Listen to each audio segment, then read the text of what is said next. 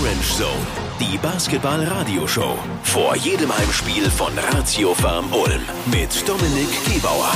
Mein Gast heute, Rookie und Doppellizenzspieler von Ratio Farm Ulm, Nico Brezel. Schönen guten Abend. Guten Abend. Radio 7 Orange Zone.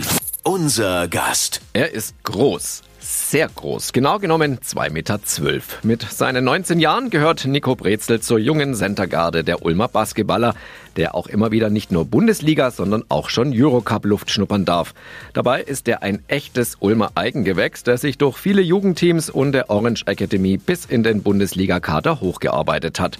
Herzlich willkommen in der Orange Zone Basketball Radioshow, Nico Brezel. Ich habe mal ein bisschen nachgeguckt und verzeih mir dieses unfassbare Wortspiel, das du wahrscheinlich auch noch nie gehört hast. Die Zutaten für eine gute Brezel sind natürlich der Laugenteig bestehend aus Mehl, Hefe, Wasser, Salz und natürlich Natron für die Lauge. Jetzt habe ich mir überlegt, Nico Brezel, welche Zutaten bringst denn du so mit? Was für Eigenschaften hast du denn so? Als Spieler bringe ich vor allem, versuche ich vor allem immer viel Energie mitzubringen, meinem Team vor allem viel zu helfen und Unterstützung darzubieten. Manchmal bin ich relativ gut drauf, so bringe ich schon ein, zwei Leute immer so zum Lachen.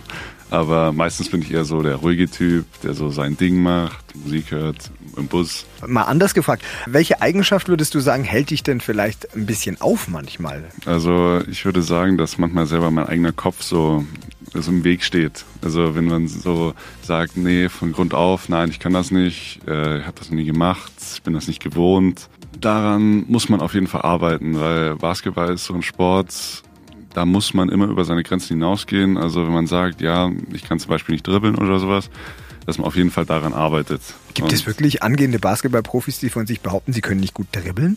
Nicht viele, die gar nicht dribbeln können, aber es gibt meiner Meinung nach viele, die Schwierigkeiten damit haben beispielsweise. Also halt so wirklich in stressigen Situationen mit dem Ball klarzukommen, wissen, was zu tun ist und das muss auf jeden Fall geübt werden. Bei welchen sozialen Netzwerken bist denn du so wirklich aktiv?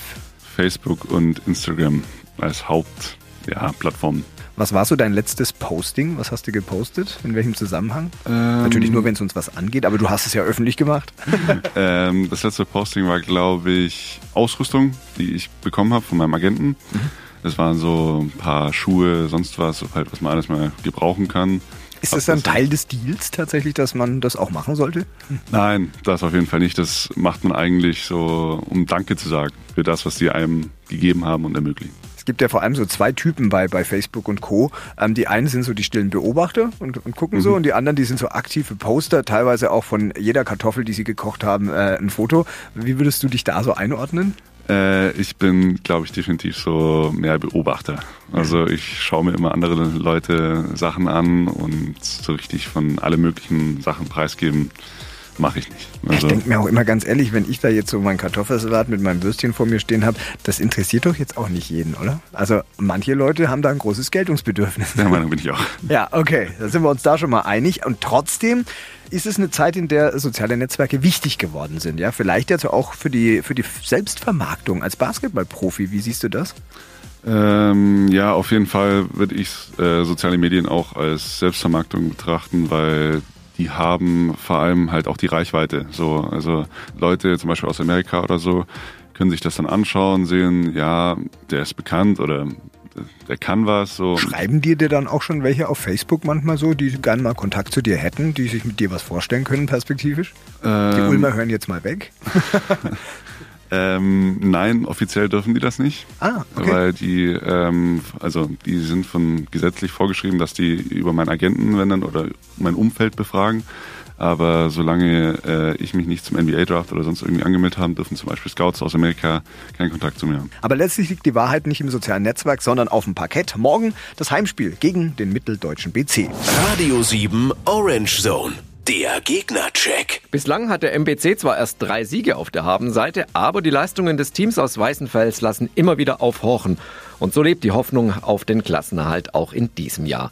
Für die Ulmer Fans gibt es morgen auch ein Wiedersehen mit David Brambley. Er ist nach seinem Gastspiel in Bremerhaven inzwischen beim MBC gelandet. Was würdest du gerne nach dem Spiel posten? Also ich würde auf jeden Fall posten wollen, dass es ein sehr gutes Spiel war, dass wir alle sehr gut zusammengespielt haben vor allem. Das ist mir immer auch sehr wichtig. Und das auf jeden Fall ein guter Sieg war. Und ist ja Wahnsinn, ne? Ratio Farm Arena. Ich habe gesehen, das ist jetzt mittlerweile das 150. Bundesligaspiel.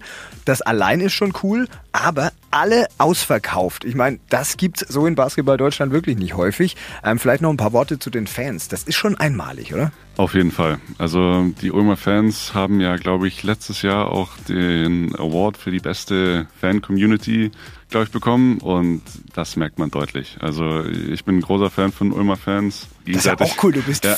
im Fanclub für die Fans quasi. Weil, also auch selbst bei ähm, der zweiten Bundesliga von uns, bei der Pro B, äh, selbst da haben wir Fans, die jedes Mal mitgehen, überall fast mit hinfahren. Auswärts auch dabei? Auch auswärts. Krass. Mhm. Und uns überall unterstützen, wo wir jetzt auch zum Beispiel letztens in Coburg waren, haben die uns auch sehr gut unterstützt und das ist unglaublich. Fühlst du dich diesen tollen Fans irgendwie auch ein bisschen verpflichtet, wenn du da auf dem Parkett stehst? Unter anderem, ja. Also jedes Mal auch, denke ich mir, also letztes Jahr war es ja auch zum Beispiel so, dass unser Trainer dann auch gesagt hat, wenn wir zum Beispiel die Spieler eine Leistung abgeliefert haben, die wirklich nicht gut war, hat dann auch wirklich gleich deutlich gesagt, dass er sich bei den Fans da entschuldigt hat. Und so fühle ich mich dann quasi auch, weil ich denke mir, die kommen extra, um uns zuzuschauen, uns anzufeuern und wir dann nichts Gutes abliefern, fühlt man sich schon dann für verantwortlich, was man gemacht hat.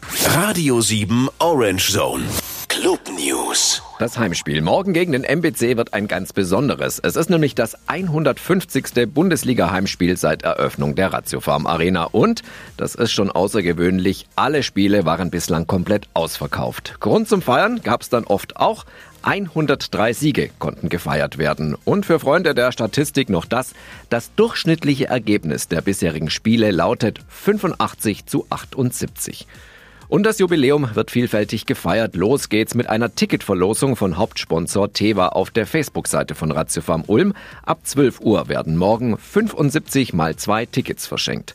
Im Foyer der Arena begrüßen dann die Musiker von Fettes Blech die Besucher mit einem Mini-Konzert. Und wer nach dem Spiel noch feiern will, der kann das am besten im Ulmer Kultclub Frau Berger tun. Die ersten 50 Fans sind zur Clubparty plus gratis Getränk eingeladen. Vielleicht mal so eine kurze Beschreibung der Lage, in der du dich befindest. Weil ich habe mir das im Vorfeld überlegt. Du bist jetzt Doppellizenzspieler, spielberechtigt bei den Profis, aber auch äh, im, im, im Nachwuchsteam der Orange Academy. Das ist ja eine tolle Situation. Du bist ja ganz kurz davor. Und irgendwie ist man aber auch noch nicht so ganz da. Also kann man da alles drauf setzen wirklich? Vertraust du drauf, dass es eine Profikarriere wird? Oder braucht man einen Plan B? Ähm, meiner Meinung nach kann man alles darauf setzen, aber die beste Variante ist immer noch, dass man einen Plan B hat. In meiner Situation muss man halt immer Gas geben. So, das ist halt immer das, was im Training dann gefordert wird bei den Großen. Was Fans manchmal unterschätzen, das ist ja echter Druck. Also jetzt mal ehrlich, wie, wie schaffst du es, den Spaß dir zu bewahren und dich vom Druck nicht erdrücken zu lassen? Den Druck muss man eigentlich meistens versuchen auszublenden, mhm. so hart das auch ist. Aber egal wie sehr man da unter Druck steht, es ist ein Spiel. Also Basketball ist halt generell ein unperfekter Sport. Das ist leider so.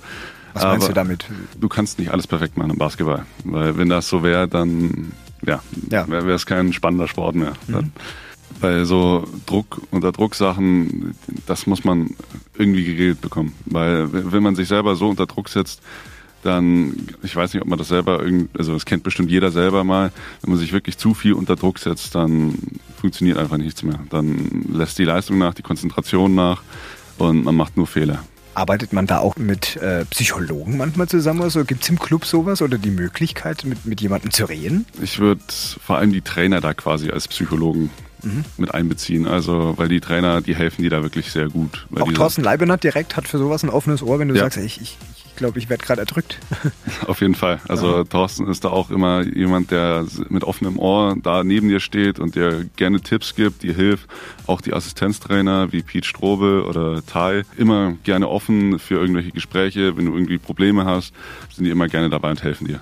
Wir haben ja alle Eltern und man kennt immer daheim die Diskussion, so macht er erstmal was Vernünftiges und so weiter und so fort. Schauspieler ist jetzt nichts, Musiker ist nichts und vielleicht auch Profisportler. Wie war das bei dir daheim? Haben die Eltern gleich gesagt, tolle Idee, setz alles auf diese Karte?